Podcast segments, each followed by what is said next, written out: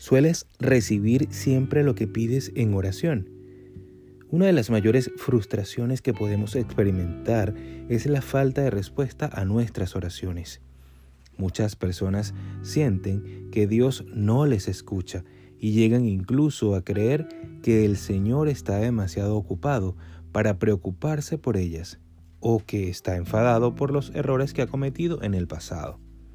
¿Alguna vez te has sentido así? Sin embargo, mira lo que Jesús nos dice en Mateo 7:7. Pedid y se os dará, buscad y hallaréis, llamad y se os abrirá. Él nos anima a pedir y nos da la promesa de que nos será dado.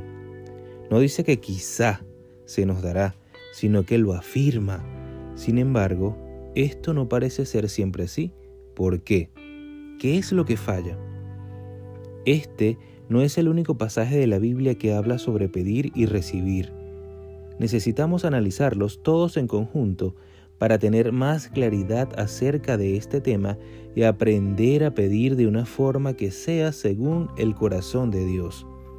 De hecho, en este pasaje de la Biblia puedes ver ya una primera clave, y es que pedir, buscar y llamar están íntimamente entrelazados forman parte de una misma realidad.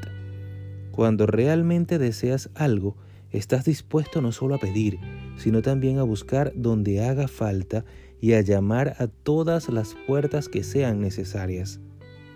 Esta disposición, esa diligencia de añadir fe y acción a tus oraciones, abre las puertas del cielo sobre tu vida. Amigo, pide, busca, llama.